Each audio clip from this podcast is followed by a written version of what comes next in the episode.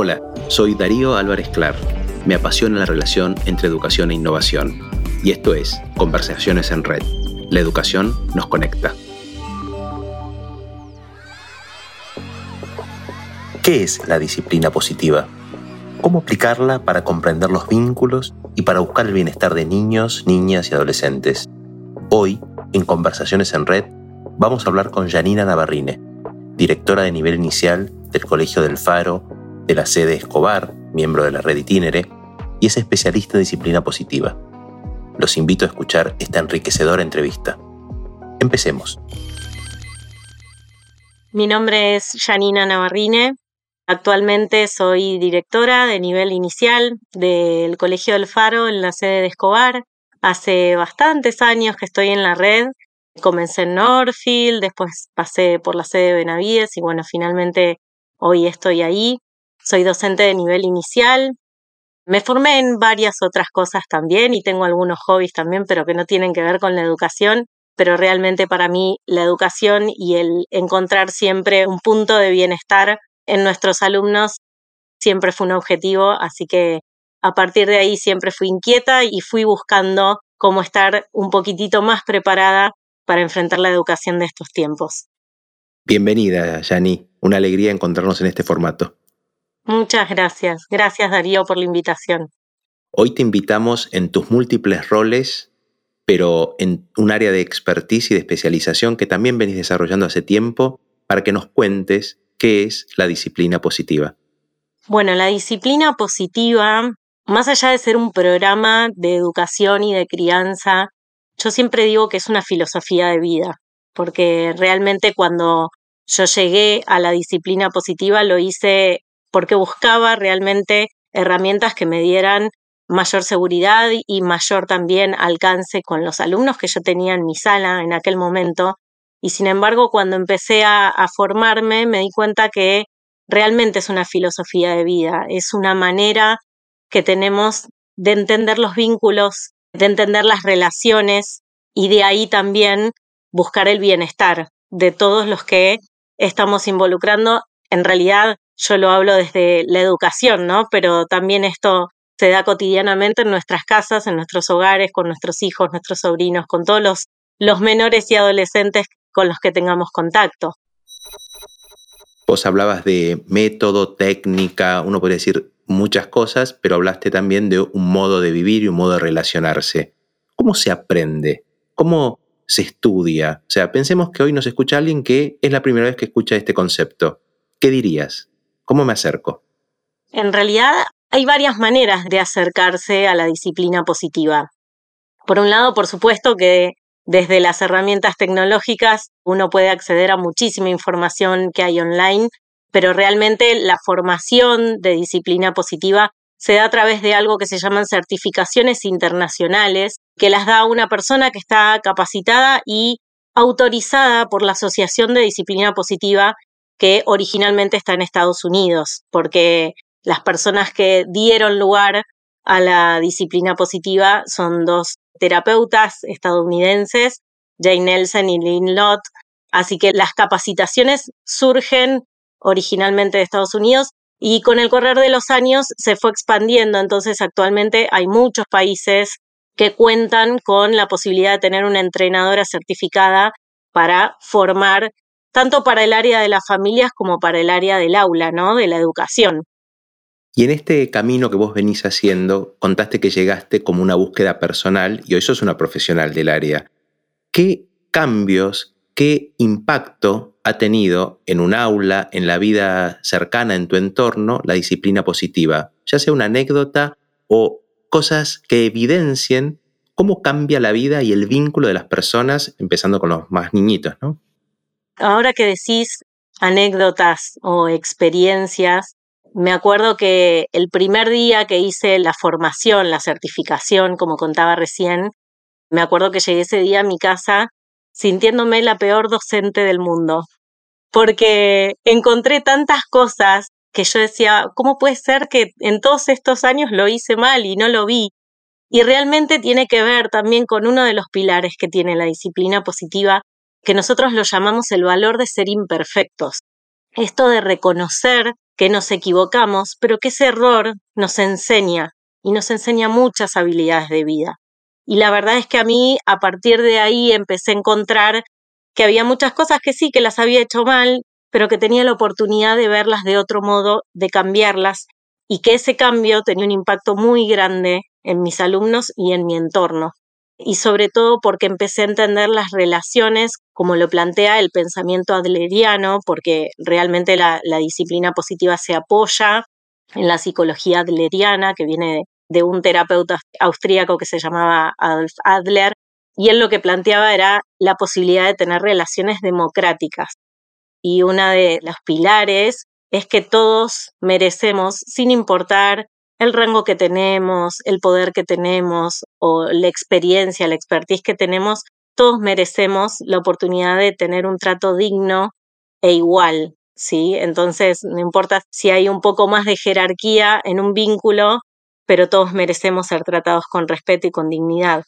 Y eso fue una de las cosas que más me cambió a mí, porque bueno, originalmente uno piensa que quien está en el aula o quien es mamá o papá o jefe de familia tiene el poder de decir lo que el otro tiene que hacer. Y sin embargo también es una cuestión de acordar, de conversar, de llegar a un acuerdo que siempre respete, obviamente, a todas las partes y que sea amable para todos. Esa fue una de las grandes cosas que a mí me cambió, primero en mi vida y después lo pude derramar profesionalmente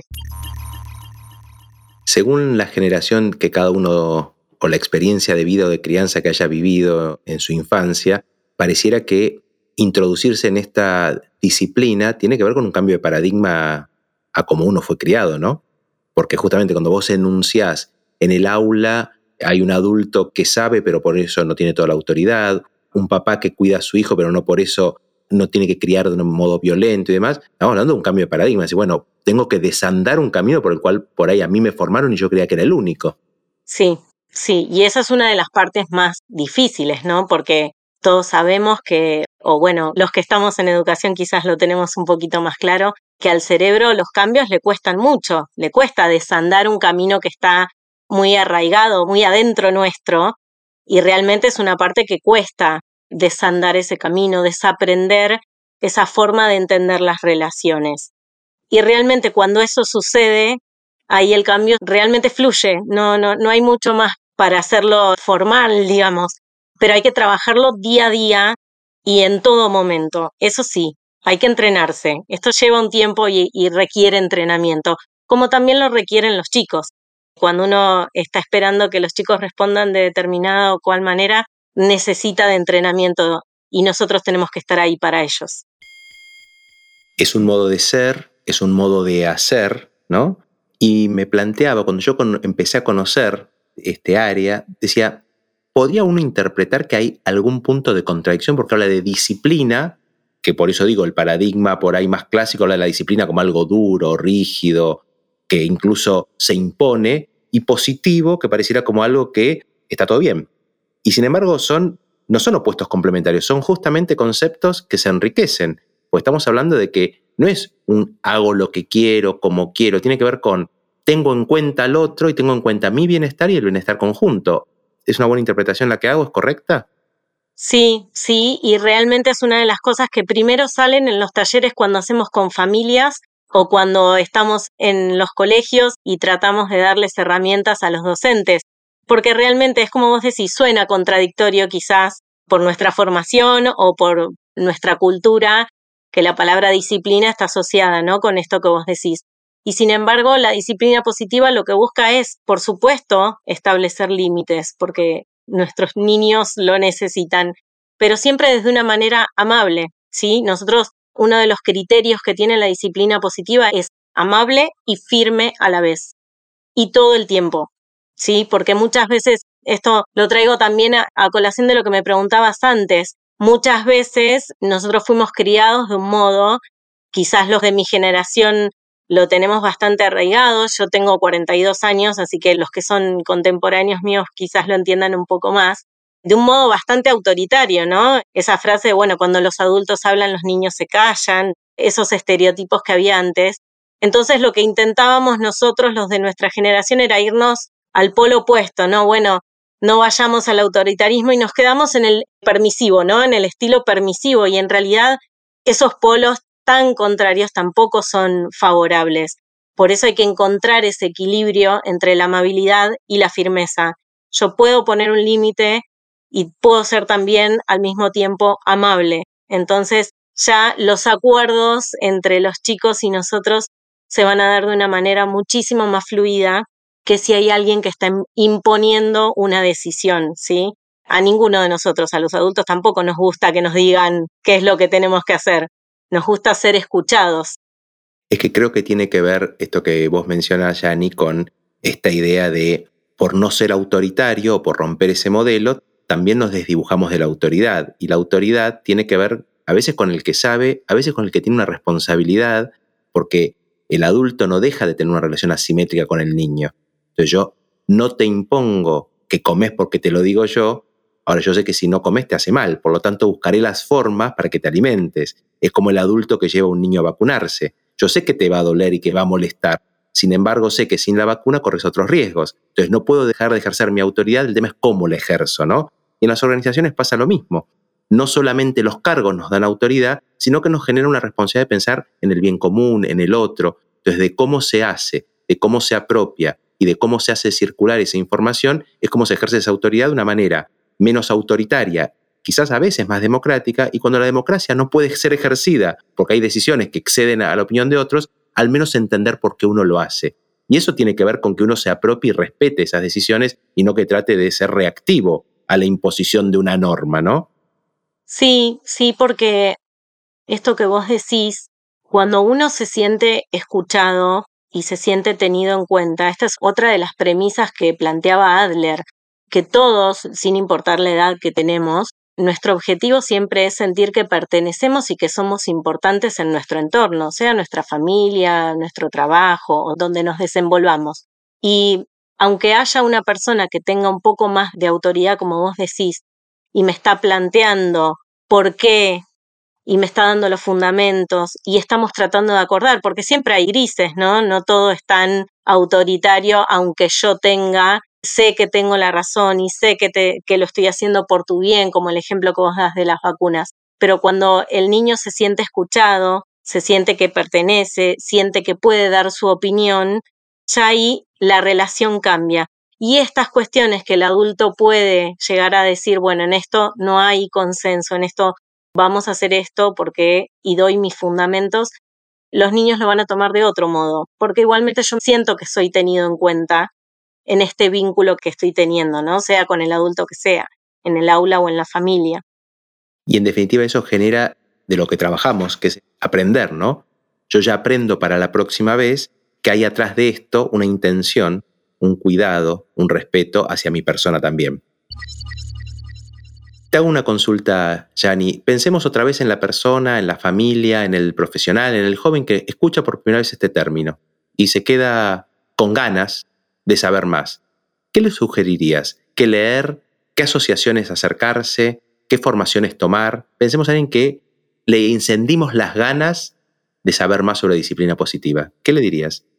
Yo pertenezco a la Asociación de Disciplina Positiva de Argentina que la hicimos las primeras personas que nos certificamos acá en Argentina, la primera certificación que la hicimos de la mano de Vanessa Gómez, que es la entrenadora que tenemos acá en Argentina y que realmente para nosotros es un referente dentro de la disciplina positiva. Están las certificaciones que están de la mano de ella, tanto de aula como de familia y en primera infancia también. Y también hay un montón de facilitadores, hay una red de facilitadores de disciplina positiva en varios puntos del país, por suerte, porque de a poquito la red se fue expandiendo. Así que de la mano de la asociación, de la mano de las certificaciones, de la mano de los facilitadores, podemos llegar a acceder a los talleres vivenciales, porque también la disciplina positiva, cuando uno se empieza a formar, tiene este, para mí es un plus, que tiene muchas actividades vivenciales. Entonces tenemos la oportunidad de ponernos en los zapatos de los chicos y ver qué es lo que sienten, qué es lo que piensan, qué es lo que deciden en determinadas situaciones. Entonces podemos leer muchísimo material porque también hay libros que son también de estas autoras que yo nombraba antes y de otras personas también que son referentes dentro de la disciplina positiva. y también recomiendo y sugiero que hagan estas instancias, porque realmente lo vivencial, esto de pasar por el cuerpo, las sensaciones, las emociones, nos hacen también entender un poquito más esto de que contábamos al principio, de cómo entender los vínculos y cómo se sienten esos chicos cuando están entablando un vínculo con un adulto. Es clarísimo. Ojalá hayamos traído un poco de, luz y de curiosidad, porque esto genera curiosidad y si genera curiosidad, después genera movimientos hacia saber más. Antes de despedirte y de cerrar, sos educadora. En este nuevo rol o en este rol que ejerces hace algunos años, también sos educadora y formadora. Por lo tanto, tu pasión está más que clara en transformar vidas, en acercar nuevos horizontes. Te hago la pregunta que le hacemos a nuestros invitados antes de cerrar el espacio. Para vos, para Janina Navarrine, ¿Cuál es el valor trascendente de la educación? Yo siempre digo que mm, a veces los docentes no somos conscientes del impacto que generamos en nuestros alumnos. Y sobre todo quizás a mí me pasa mucho porque como mi área es de nivel inicial, nosotras sembramos muchas semillas y muchas veces no las vemos, no vemos el impacto que tiene a largo plazo en nuestros alumnos. Y estoy segura que eso sucede en todos nuestros alumnos. Creo que lo trascendental de nuestra vocación y, de la mía en particular es saber que en menor o mayor medida transformamos las vidas de esos alumnos que pasan por nuestras aulas o que pasan por, bueno, por nuestras familias.